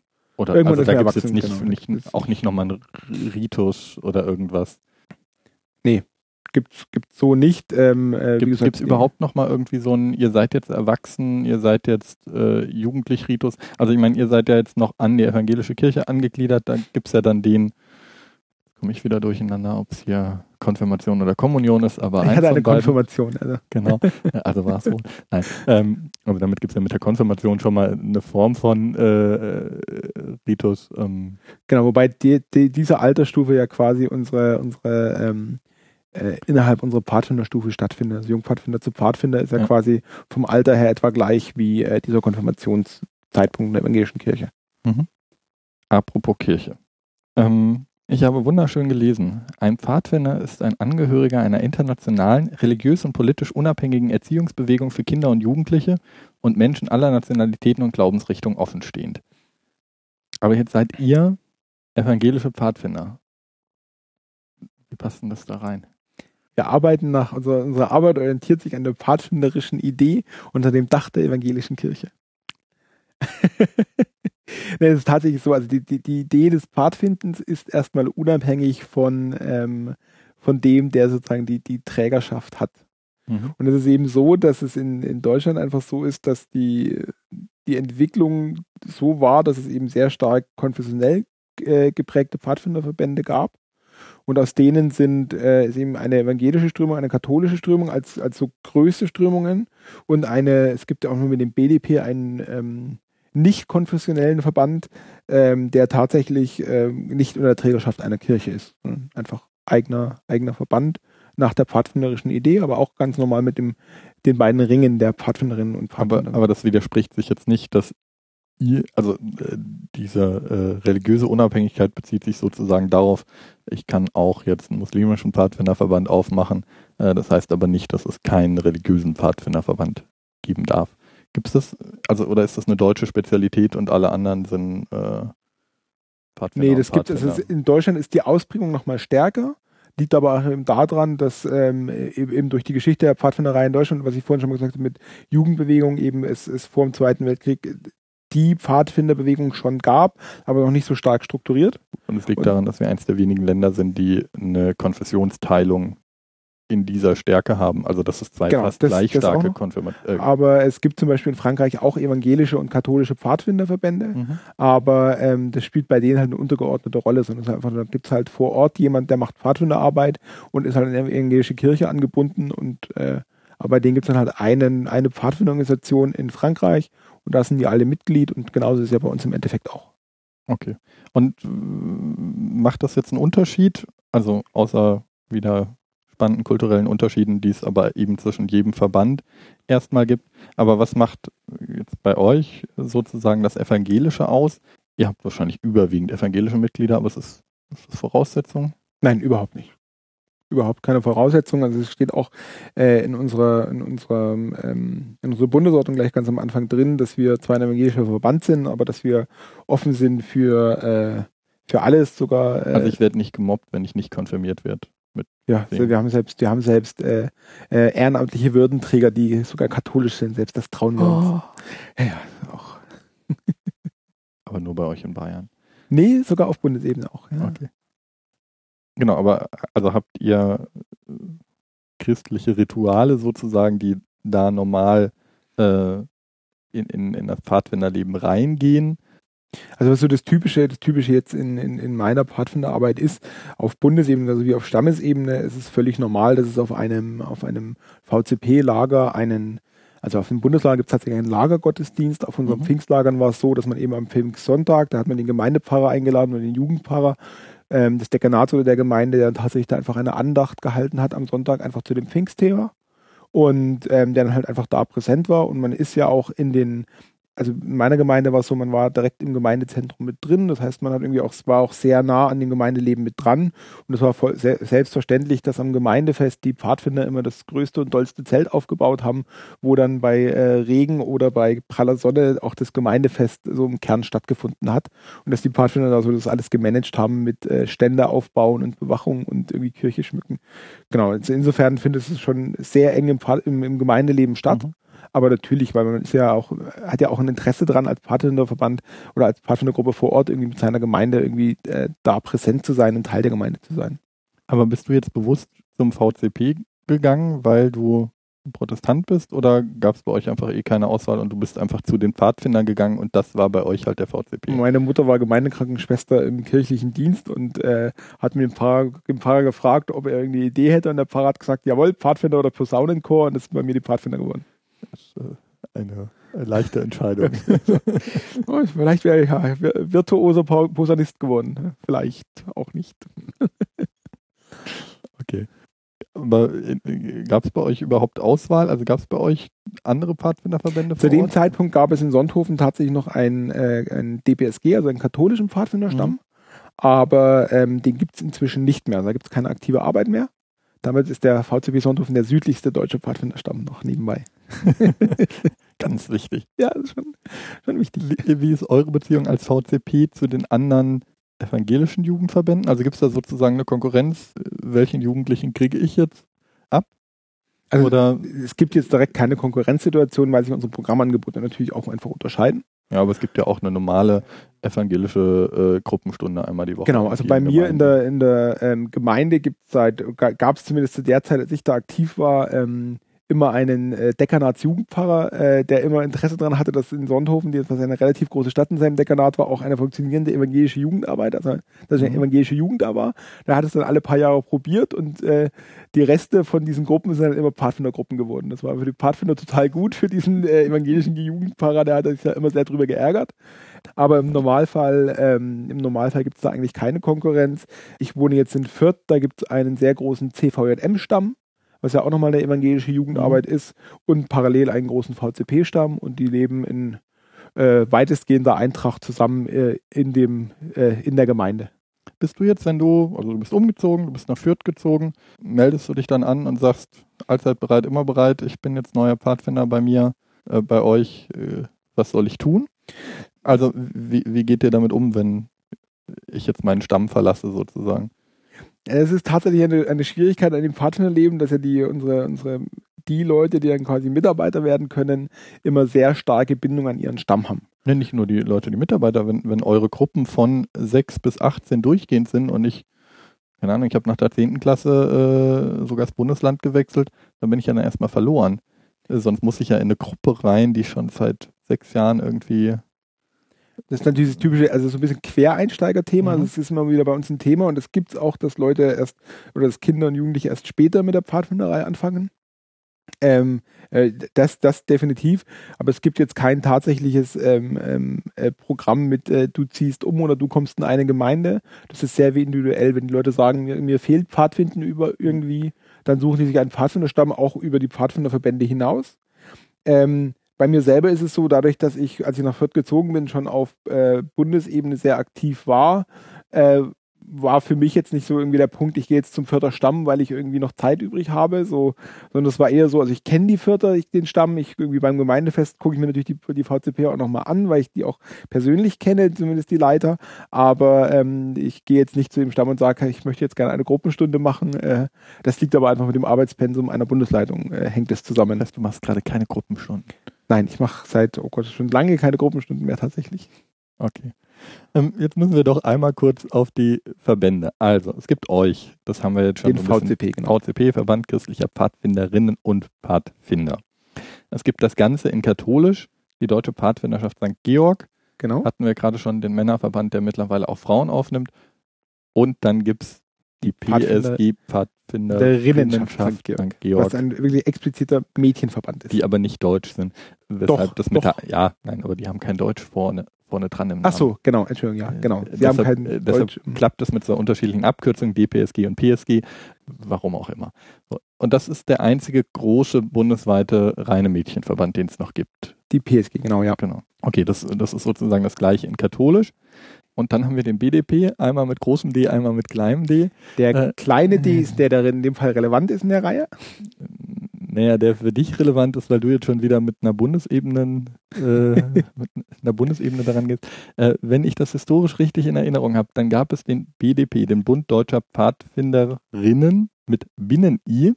Äh, das ist jetzt der mit dem großen D, also BDP. Dann ist das der ältere Verband historisch gesehen, von dem sich dann irgendwann äh, in den Wirren der 60er, 70er Jahre der BDP mit dem kleinen d, nämlich der Bund der Pfadfinderinnen und Pfadfinder, also nicht Binnen-I, sondern zwei Wörter, äh, abgetrennt hat, weil der BDP ihnen zu links und zu politisch war. Ich möchte jetzt nicht über die Verbandsgeschichte des BDP referieren, weil ich darüber dann doch äh, nichts weiß. Okay. Ja, äh, die, die kenne ich zumindest noch ein bisschen besser. Und deshalb gibt es ja jetzt einen BDP und einen BDP äh, und das eine ist die Abspaltung des anderen, aber die Abspaltung ist größer und ist eben im Bundesverband, also in dem, im Rahmenverband und auch im Weltverband. Und der mit dem großen D ist auch nicht mehr im Weltverband. Genau, also es ist. Weil zu politisch. Jetzt Warum er da selber nicht drin ist, das, das mhm. kann ich nicht sagen. Wie gesagt, ich bin VCP mhm. und auch die VCP-Tradition. Und äh, auch die anderen Verbände haben ja da nochmal ganz andere Traditionen und auch ganz andere äh, äh, Historien, die sie sozusagen mit uns rumtragen. Grundsätzlich ist es so, dass es ähm, äh, auf Weltebene eben die, die, einen jungen Verband und einen Mädchenverband gibt, eben Bossum und Wex, was ich vorhin schon gesagt habe. Mhm. Und diese äh, Weltverbände ähm, haben eine eiserne Grundregel, nämlich sie akzeptieren pro Nationalstaat nur einen Pfadfinderverband. Mhm. Das heißt, wenn wir jetzt so einen Fall haben wie in Deutschland mit vier offiziellen Verbänden, dann müssen die sich zusammen. Dann schließen die sich zusammen. In, in Schweden sind sogar elf Verbände, so viel ich weiß. Die haben sich irgendwie, die haben halt einen nationalen schwedischen Pfadfinderinnen und Pfadfinderverband. Und bei uns gibt es zwei Ringe, also den Ring deutscher Pfadfinder und den Ring deutscher Pfadfinderinnen.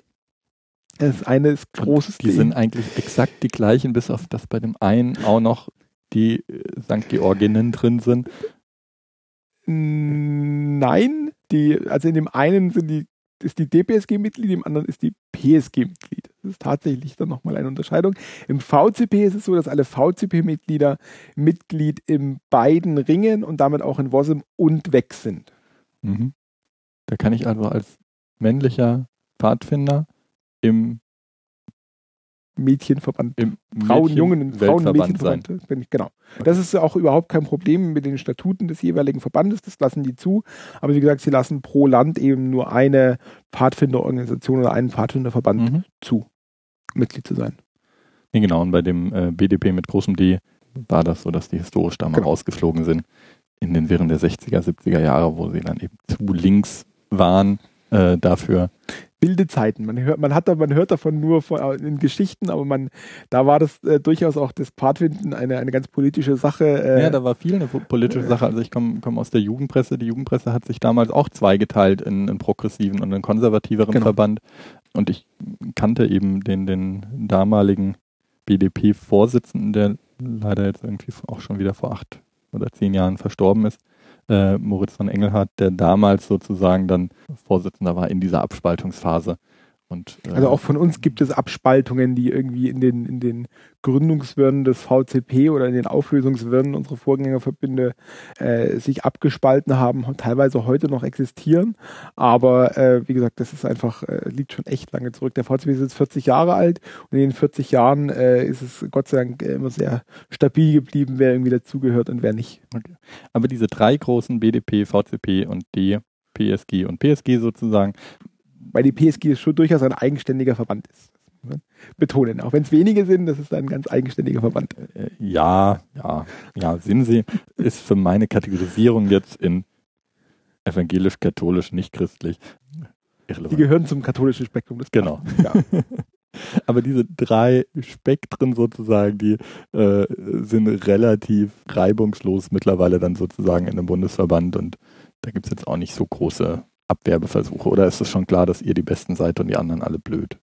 Ja, gefühlt selbstverständlich, wobei das ist ja bei allen dreien so, aber, aber so im Großen und Ganzen ist. Nein, aber ihr habt zum Beispiel, du hast vorhin gesagt, von wegen ein, ein unterschiedliches Demokratieverständnis, zumindest die drei äh, haben eine, eine, gemeinsame Grundlage von dem, was, was genau. Jugendarbeit ist, was Demokratie ist und und arbeiten auch zusammen auf Ringe-Ebene. Also auch mhm. da gibt es eine, eine, eine, fruchtbare Zusammenarbeit, ähm, die in, durch auch also auch bedingt durch unterschiedliche Traditionen, die gelebt werden und auch bei der bei den, Kathol bei den Katholiken, also bei der DPSG sitzen natürlich dann Hauptamtliche, beim, beim den anderen Verbänden Ehrenamtliche. Das heißt, da ist auch nochmal die, ein ganz anderes Umgehen miteinander oder andere anderer Horizont, aber so im Großen und Ganzen arbeitet man schon gut zusammen. Am besten sieht man das bei zwei Aktionen. Das eine ist zum Beispiel das Jamboree, das World Scout Jamboree, das Weltpfadfindertreffen, das alle vier Jahre stattfindet, in dem nur die WOSM-Verbände teilnehmen können, weil das eine WOSM-Veranstaltung ist.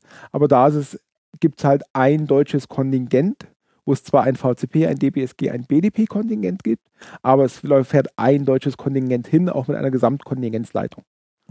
Oder es gibt eine Aktion des Friedenslicht, was der ORF ähm, aus, aus das österreichische Fernsehen veranstaltet, wo in Bethlehem immer in der Adventszeit ein, ein Licht in der Geburtsgrotte angezündet wird ähm, und dann in die Welt verteilt wird als Zeichen des Friedens. Das ist auch ein Punkt, der, der läuft tatsächlich jedes Jahr. Also da fährt eine Ringe-Delegation nach Wien, holt es da am Stephansdom und verteilt es über äh, alle evangelischen, katholischen Gemeinden äh, in ganz Deutschland und auch der BDP ist da mit dabei, die das dann halt in ähm, nicht so sehr mit einem christlichen Hintergrund, aber wo dann zum Beispiel auch hier in Berlin in allen Ministerien ein Friedenslicht verteilt wird. Und das läuft einfach als Ringeaktion und da wird auch zusammengearbeitet. Auch nicht Christen wollen den Frieden. Auch nicht Christen wollen den Frieden, ja, definitiv. Kann man davon ausgehen. Wir machen jetzt noch kurz ein äh, wildes Begriffe raten. Jamboree, Jamboree ist was? Ist, äh, also der, der, der, der, im Deutschen wird der Begriff Jamboree tatsächlich für das Weltpfadfindertreffen verwendet. Mhm. Jamboree ist aber einfach ein Kunstbegriff aus, dem, aus der afrikanischen Tradition BPs und bedeutet so viel einfach wie Zusammentreffen. Und das ist, das, einfach, das ist einfach ein Begriff, den er erfunden hat oder den er übernommen hat, genau. sozusagen für Treffen. Für, für Treffen und typischerweise, also unser Bundeslager ist im Englischen das National Jamboree. Okay. Dann gibt es die Kluft. Das ist im Endeffekt einfach das Pfadfinderhemd. Und also äh, momentan sieht es so aus, alle Pfadfinderverbände haben sozusagen erstmal den Schal. Wie heißt das? Das Ding? Halstuch? Ja. Das Halstuch, das haben auch wirklich alle. Das haben sogar äh, genau. der BDP mit großem D. Ähm, äh, warum? Also, warum ein Schal? Ich, also dieses, dieses Halstuch, also kein, kein mhm. Schal, den wickelst du ja so. Das Halstuch ist ja tatsächlich ein Dreieckstuch, das zusammengerollt wird und dann vorne mit einem Halstuchknoten zusammengehalten wird.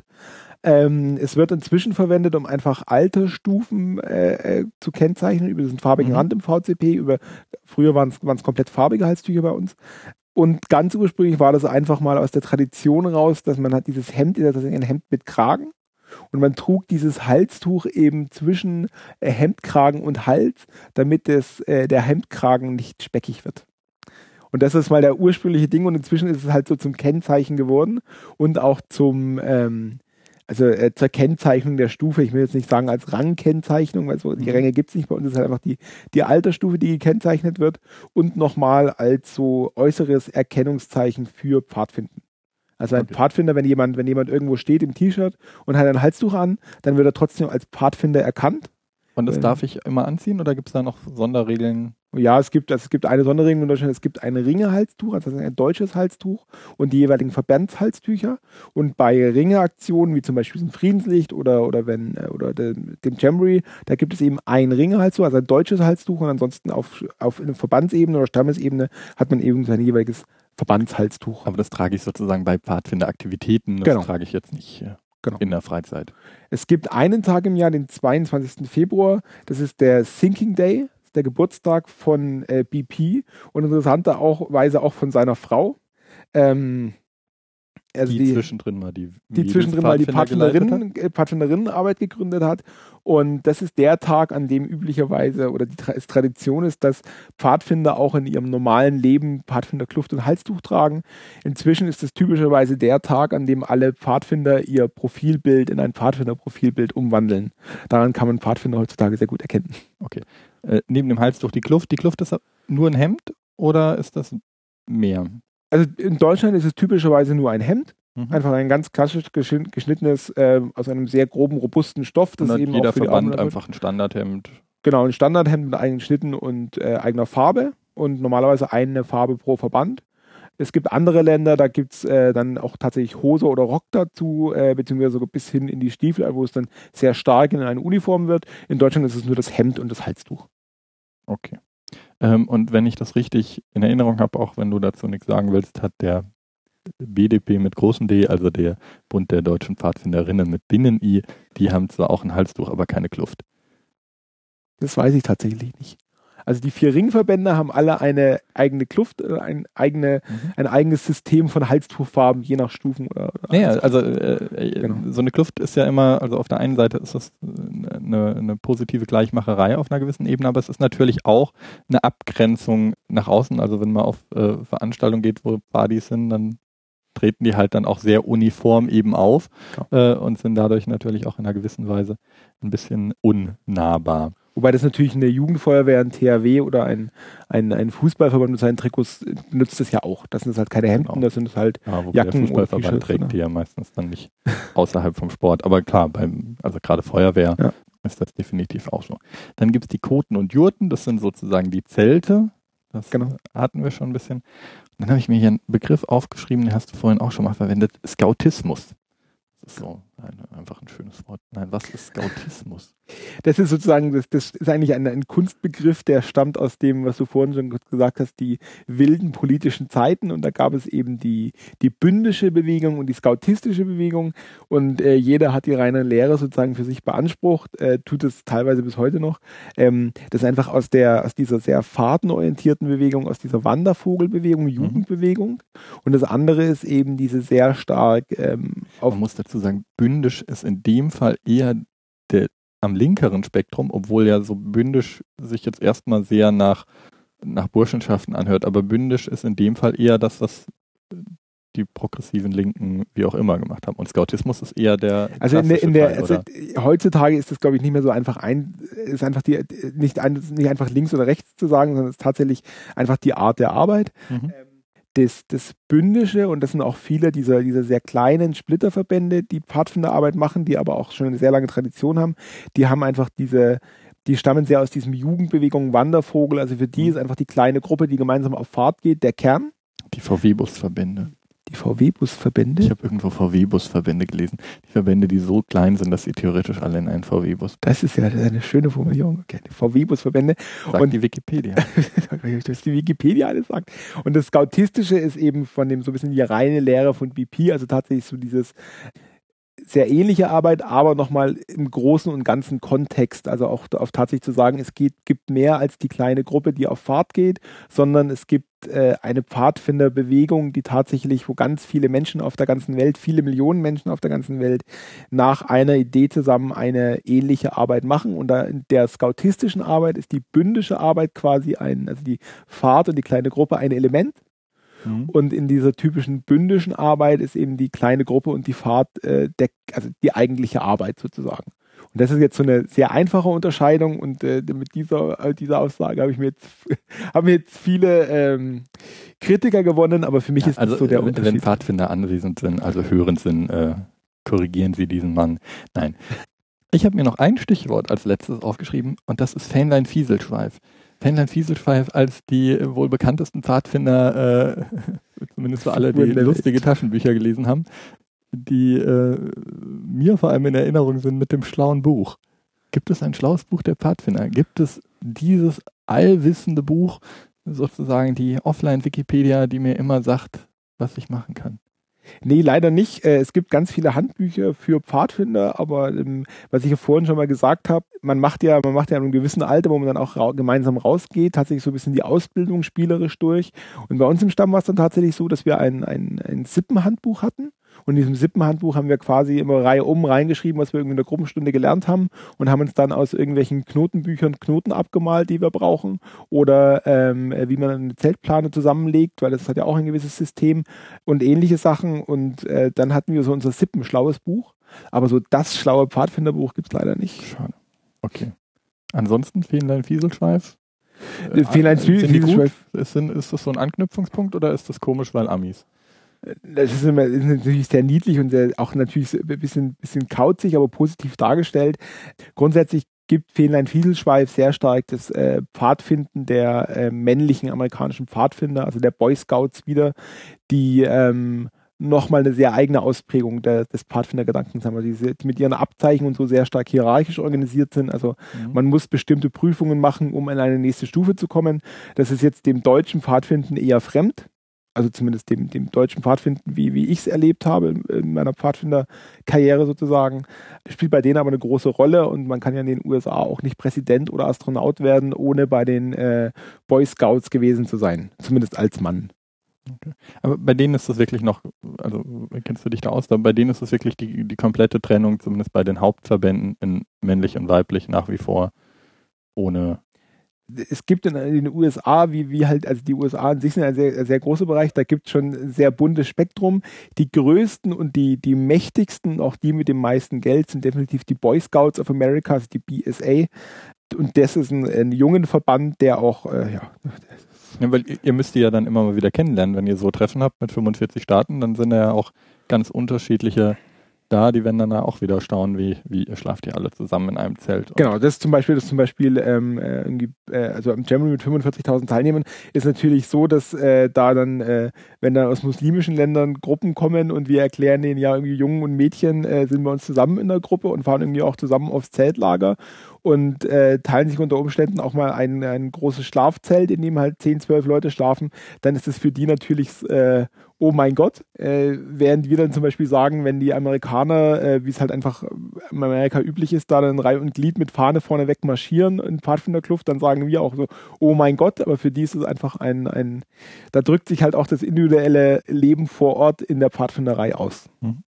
Und als allerletzten Spruch habe ich mir jeden Tag eine gute Tat aufgeschrieben was man auch noch so ein bisschen von dem Pfadfinder kennt. Das ist so ein bisschen die, die andere Medaille von Mach die Welt ein Stück besser sozusagen. Genau. Also ich glaube, das kommt, glaube ich, auch von Fähnlein Fieselschweif. Das kommt so. auch von aus Fähnlein Fieselschweif aus diesen Geschichten, aber das ist, glaube ich, tatsächlich nochmal die Übersetzung oder so die, die praktische Anleitung aus eben verlasst ja. die Welt ein bisschen besser als die Pfadfinder, die klassischerweise alten Menschen über die Straße helfen.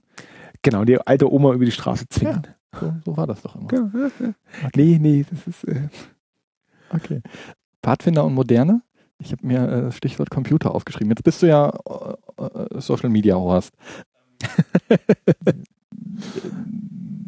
Siehst du die Pfadfinder da als modernen Jugendverband, euch zumindest, ähm, also geschieht da was in dem Bereich? Gibt es Netzwerke, gibt es einen Teil dieser Arbeit, der zumindest theoretisch auch virtuell geschehen könnte, beziehungsweise gerade wenn es dann eben an die Verknüpfung von verschiedenen Stämmen geht, findet das statt oder ist das wirklich noch weitgehend wie vor 40 Jahren bei der Gründung vom VCP?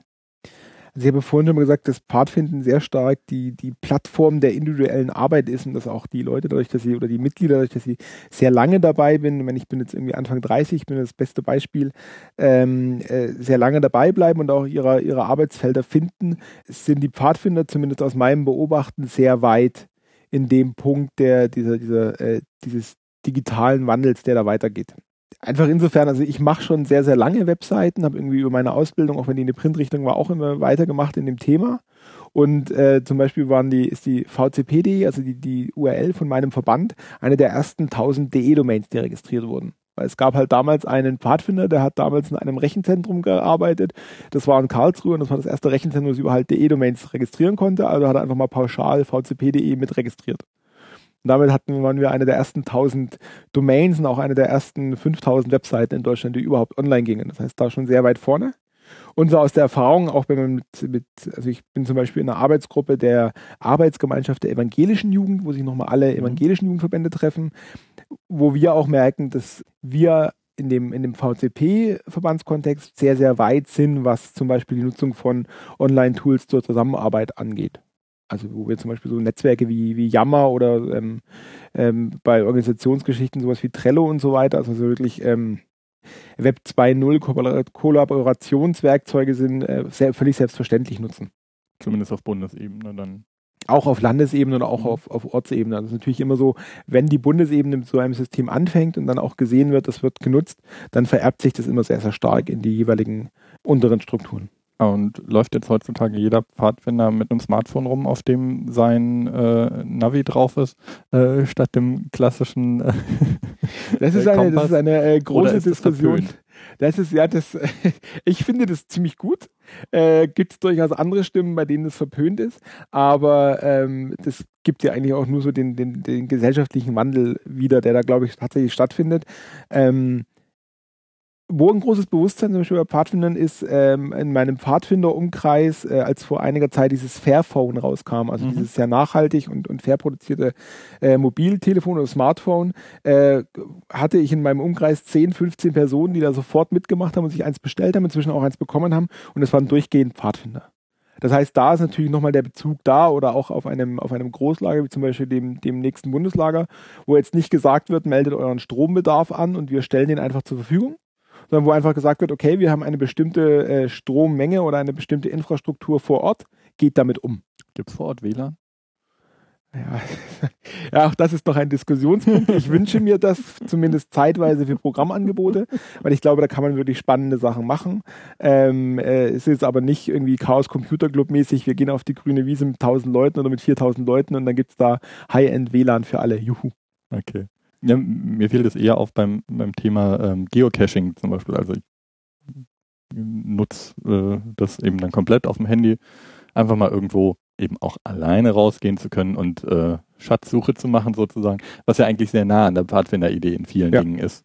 Aber da gibt es jetzt nicht, also ich vermute mal, es gibt viele Pfadfinder, die auch Geocacher sind, aber das ist jetzt nicht so ein Standardteil der Jugendarbeit, die 30 Caches drumherum hat. Nee, aber es gibt zum Beispiel in allen Pfadfinderzentren, also zum Beispiel der VCP hat die Pfadfinderburg Rieneck im Spessart und da ist ein ganz normales Programmangebot, dass man eben auf der Burg ähm, ähm GPS-Geräte hat und da praktisch Wanderungen äh, und Programmangebote rund um diese Burg hat, die dann in der Natur stattfinden und wo halt diese Geräte einfach zur Orientierung ganz natürliche Bestandteil sind. Mhm. Also eine sehr unverkrampfte Herangehensweise, einfach da, wo es Sinn macht, werden die Sachen auch tatsächlich eingesetzt, aber man hat auch einfach so das Bewusstsein, sein, hey, da ist irgendwie ein, ein technisches Gerät dabei. Und das ist aber das, genau das gleiche bei Pfadfindern mit der, die, dieses Element der Fahrt. Natürlich könnte ich mit dem Zug irgendwo hinfahren und dann irgendwie da sitzen und dann weiterfahren. Aber hey, es ist einfach auch mal ein ne schönes Erlebnis, ähm, nicht alles mit Auto, Zug oder sonst wie zu machen, sondern einfach mal Wanderschuhe anzuziehen, Rucksack auf und dann zu gucken, was passiert. Und ich glaube, das ist so eine pfadfinderische Herangehensweise, einfach sich drauf einzulassen auf die Veränderung. Und dann vielleicht, wenn man sagt, okay, ich habe ein Großlager, da hat man halt das Smartphone, ist auch in Ordnung. Aber wenn auf dem Teil des Großlagers, was zum Beispiel dieses Jahr der Fall ist, ähm, ein Hike, wo man einfach wirklich mit der Gruppe mal einen, einen Tag vom Lagerplatz weg ist, äh, unterwegs zu sein, da lässt man halt das Smartphone einfach mal in der Tasche und benutzt es wirklich bloß, wenn es äh, notwendig nach Hause? Da, da gibt es da gibt's Technologien, mit denen das geht. Das ist tatsächlich, das ist, äh, ja, ja. Karte, Kompass und so, das ist auch ein, naja, großartig. Macht also. sehr viel Spaß. Obwohl ich großer Smartphone-Liebhaber bin, Karte, Kompass macht Spaß. Ja, gibt es ja auch auf dem Smartphone. Ja, das ist ja was anderes. Ja. Gut. Jetzt bist du 30, bist in der Bundesleitung äh, vom VCP. Was hättest du gerne, dass sich so in deiner Zeit, jetzt einmal als Aktiver, aber vielleicht auch wirklich einfach so in den nächsten 20, 30 Jahren in dem Bereich noch tut? Also was wäre dein, dein Wunsch für die Pfadfinder jetzt entweder für deinen Verband oder allgemein, was sich da verändern sollte? Oder Ähm, wo du eine Veränderung siehst, die auf keinen Fall kommen Mhm. sollte. Also ich würde es tatsächlich positiv formulieren, was ich gerne hätte und wo, wo glaube ich auch so ein bisschen, äh, ich mit, mit meinen Bundesleitungskollegen äh, einig bin, dass die, die, dass die Wahrnehmung und die Wertschätzung von Pfadfinden äh, eine andere wird in Deutschland. Weil ähm, Pfadfinden wird doch meistens als, also ich bin Pfadfinder, was wir jetzt irgendwie im Gespräch auch ein paar Mal hatten, äh, man findet sehr, sehr viele Leute, die tatsächlich in dieser Idee mal in ihrer Jugend ähm, Bewegung hatten. Mhm. Aber dass das was Besonderes ist und dass das ähm, mehr ist als einfach nur einmal die Woche zur Gruppenstunde gehen und dass da bestimmte Ideen und Werte dahinter stehen, das ist in anderen Ländern viel präsenter als in Deutschland. Und diese Präsenz tatsächlich zu schaffen und auch zu sagen, hey, wenn jemand irgendwie ähm, äh, zehn Jahre bei den Pfadfindern war, da auch eine Gruppe geleitet hat, vielleicht auch noch mehr gemacht hat, dann hat er tatsächlich in seiner Jugend schon ein, ein Know-how bekommen und ein, ein Verantwortungsbewusstsein bekommen, das ihn nochmal mehr qualifiziert als jemanden, der halt irgendwie einmal die Woche zum Reiten gegangen ist und da irgendwie ein Pferd gestriegelt hat. Und das ist aus meiner Sicht so ein bisschen ein, ein Punkt, was ich mir wünschen würde, was, was stärker stattfindet oder was stärker präsent ist, wo wir auch darauf hinarbeiten. Also Anerkennungskultur, sie sich ja auch eigentlich, auch dass wir da ja die meisten Genau. Jugendorganisationen ja gemeinsam auch das Ja. ein ähnliches Problem darin haben. Genau. Also, äh, Da fällt mir eine Frage ein, die ich vorhin sozusagen ein bisschen vergessen habe, aber ähm, du hast gesagt, ihr seid äh, positiv stagnierend, aber habt ihr ein Nachwuchsproblem auf dieser Leiterebene, wie auch immer die dann heißen? Also gibt es durch die gute Alumniarbeit immer genug Leute, äh, die jetzt vor Ort die Gruppe organisieren oder ist das mit dem Pubertätsbruch sozusagen ein so großes Problem, dass es dann auch irgendwann wirklich händeringend Leute gesucht werden? Nee, also das, das, der, der, das Bottleneck sozusagen, also da, wo Mhm. die Pfadfinder das, das Problem haben, ist immer die Leiterebene. Also man mu muss einfach, also normalerweise bei Stämmen vor Ort, die eine funktionierende Arbeit haben, also die laufende Gruppen haben, ist es so, dass es immer eine Warteliste von, von Kindern gibt, die gerne in die Pfadfinderarbeit wollen, aber man einfach nicht genug Leiter hat, um diese Gruppen ähm, überhaupt zu machen. Das heißt, der Klassiker, dass Kinder, beziehungsweise wahrscheinlich hauptsächlich Eltern, gerne das Angebot wahrnehmen, aber sozusagen auf der Arbeitsseite es dann einfach ein bisschen schwieriger Genau. wird. Da wird es dann Ja, schön. Dann bedanke ich mich ganz herzlich bei dir gerne. und hoffe, es hat allen Zuhörenden Spaß gemacht. Wie gesagt, wenn Peter Mist erzählt hat, über die anderen Verbände natürlich nur, dann, nein, äh, wenn es da Erweiterungen gibt, gerne mehr davon. Wir werden jetzt erstmal nicht mehr so viel im Jugendbereich machen nach zwei Folgen, sondern da wieder ein bisschen weiter weggehen. Genau, vielen Dank fürs Zuhören und bis zum nächsten Mal. Tschüss.